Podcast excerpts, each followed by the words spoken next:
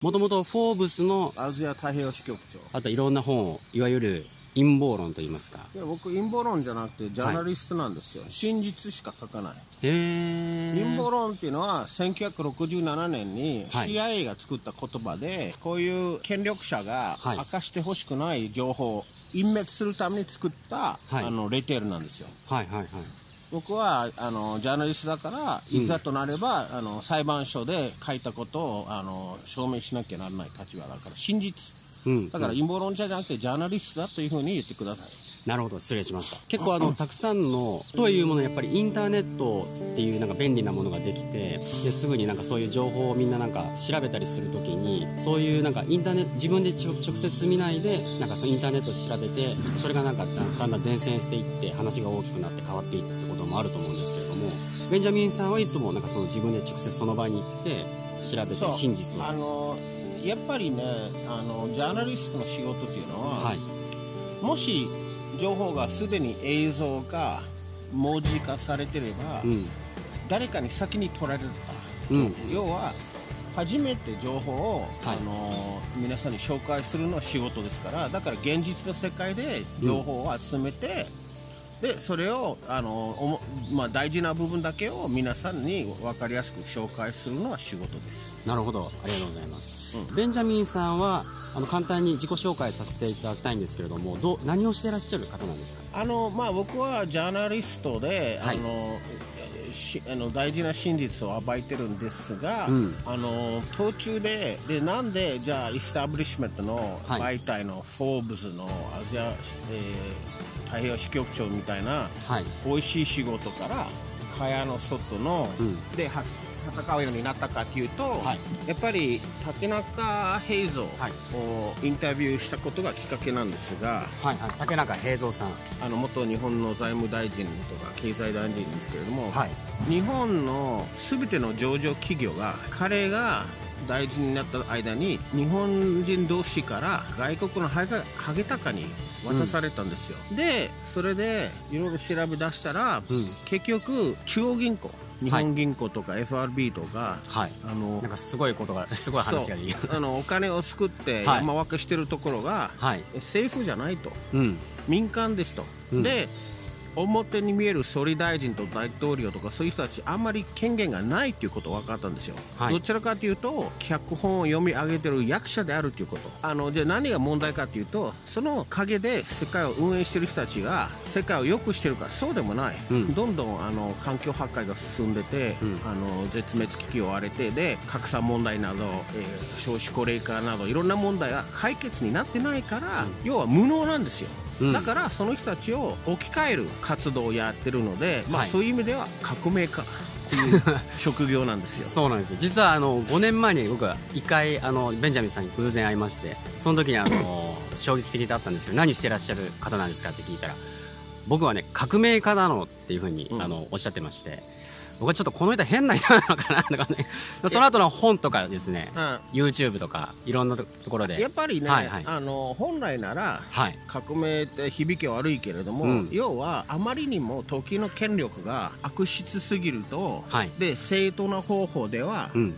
あのどうしようもならない時うん戦うしかない時あるんですよ。で今はそうなんですよ。僕はあの例えば最初政治に立候補しようと思ったら結局、政治家みんな全部選挙八百長なんですよ。国民の投票に意思が反映されてないと。正解あの永田町にいる人たちはみんな脚本を読む。うん。あ役者なんですよだから僕は永田町劇団と呼ぶようになって。劇団。はい、はいはい。あのでそれは本当にあの歴代の総理大臣宮沢喜一から中曽根もみんなあの、はい。安倍もみんな会ってるんですよ直接。はい。であの長年現場取材してこういうとことを言ってるんですよ。はい。いきなり言うととんでもないって思われるけどうーん。30年間直接政治家と会ってはい。話をしてこういう結論に至ったわけですじゃあやっぱりその今の日本、まあ、か海外でもそうかもしれないですけどメディアとかそういう報道とかこう嘘というか本当じゃないことも結構いっぱいあるっていう。まあ大事な真実を言わないこと一番の問う題なんですよ。ななんで言わないんですか？困ることがあるんやっぱりいや時の権力者にとって都合悪い例えば、はい。選挙が八百長で国民の意思あの反映されてないって言ったらみんな怒るじゃないですか、だからそれは絶対言わないとか、うんうんうん。あの天皇陛下ははい。実は、あの天皇家の血筋じゃないアメリカに置き換えられたあの影武者だと言ったらそれも時の権力者にとって極めて都合悪いじゃないですか。はいはい。だからそういうことを国民に教えてくれないのよでまあ第二次世界大戦の時に、うん。大本営発表って言われてるんですよね。政府が言ってること、で例えばあのすいません。そうしました。今。再開しまごす協力ありがとうござはい。はい。す。あの大本営発表だったわけ。例えばあの大敗北食らったとしても、うん。大勝利としてあの皆さんに報道されたみたいなの。今今の日本ははっきり言って絶滅危機にうん。なってるんですよあの今の日本は絶滅危機になってる。まあ、要は、はい。し少子高齢化っていうのははいはいはいはい。えー要するに国民が死んでるっていうこと。あの国体そのものが弱体化してる、うん。えーどんどん空き家が増えて今300、万でどんどんあ人が減ってて。はいであのこれから外国人にまあ人のこと言えないけど外国人にみんな 日本人置き換える政策、あのが取られてるんですよ。今これ声だけで聞いてる人は分からないかもしれないですけども見た目は日本人ではないですよね。まあ一応金髪青目のカナダ出身の日本人ですから、えーあの僕移民反対じゃないけれどもただし、うんうん。あのえー日本あの従来の日本人がこういなくなるのは困ると、あまり誰も望むことではないと、うん。なのに今の仕組みでは、えー人口を減らす命令を受けてるんですよ。偶然ではないんですよ、はい。意図的に、えー人口を減らしてるんですよ。はい。それを理解しないとどれだけこの実はみんなあの隠れて家畜になってると、意図的になんですね。意図的に。誰かがあのわざと。そう。人口を減らすあの方針を取ってるから。はいはいはい。であと、えー日本あの大和民族結構脅威だったから、うん。このえー彼らを弱めると。でもうん。緩やかにやる。バレないように。そういうことをやってるんです。よでもこの少子高齢化は偶然ではありません。それを理解してもらわない。はい。例えばあの具体例で言うとですね、はいはい。中曽康弘が総理大臣だった時に、はいあのえー厚生労働者の反対を押し切って、うん。日常用品例えば、えー洗剤とかうん。シャンプーとか化うん。粧品に、えー不妊になる物質が混ざれ、はいはい。混ざっちゃったんですよ。子供ができにくくなる不妊になりやすくなるもの。はい。そういうこと、えーそれから例えばこれはでもこここからやっぱり陰謀だいや陰謀じゃない。僕はその そだから訴え あの裁判いっぱいいますよねなんか。でもここで裁判所でうん。証明できる、あの具体的はないその化学薬品のリストを全部あの書いたんですよ、はいはい。例えば化粧品にファサレイトっていう、あの物質が入っててそれをつける女の人がの子供が、ん。あの性器が発達未遂になるっていうの具体的なリストを全部発表したことあるんですよ。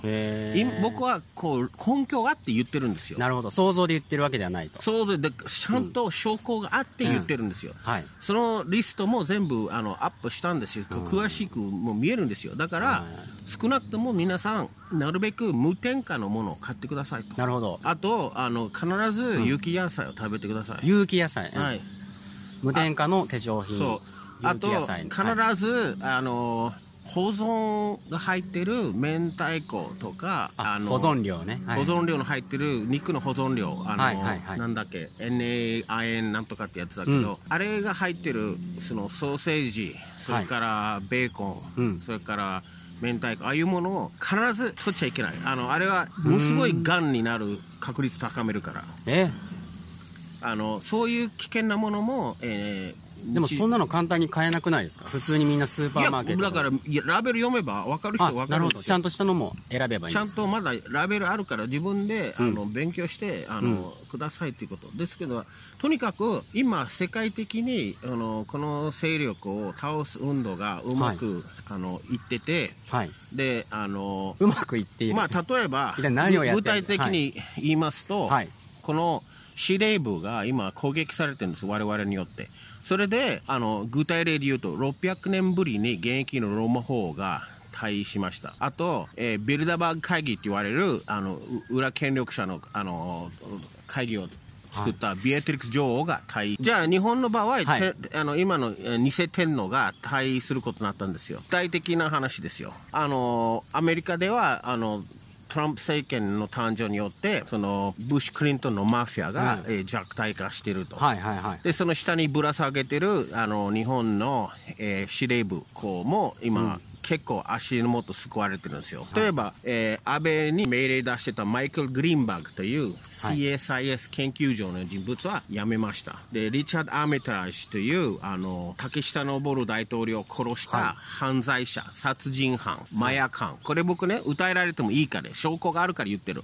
リチャード・アーメタージも今、はい。攻撃中。だから、えー日本国民が近い将来解放されます。はいそれは僕はもう行動で見せるのではい。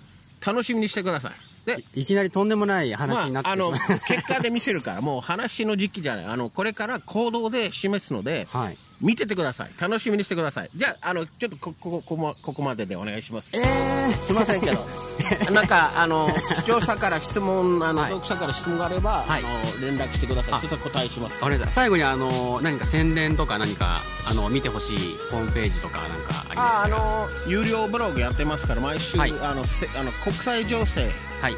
の本当のこと知りたいならそれに購読してください。あの、はい。でどうやって検索すればいいですか？まあベンジャミンだけで検索すれば僕のこと出てくると思います。なるほど。メルマガと、えーブログですね。はいああのあとは、えー真実を自分で確認してください。なるほど、はい。インターネットで探す、はい。ベンジャミンさん今日はありがとうございます、はい。どうも、はい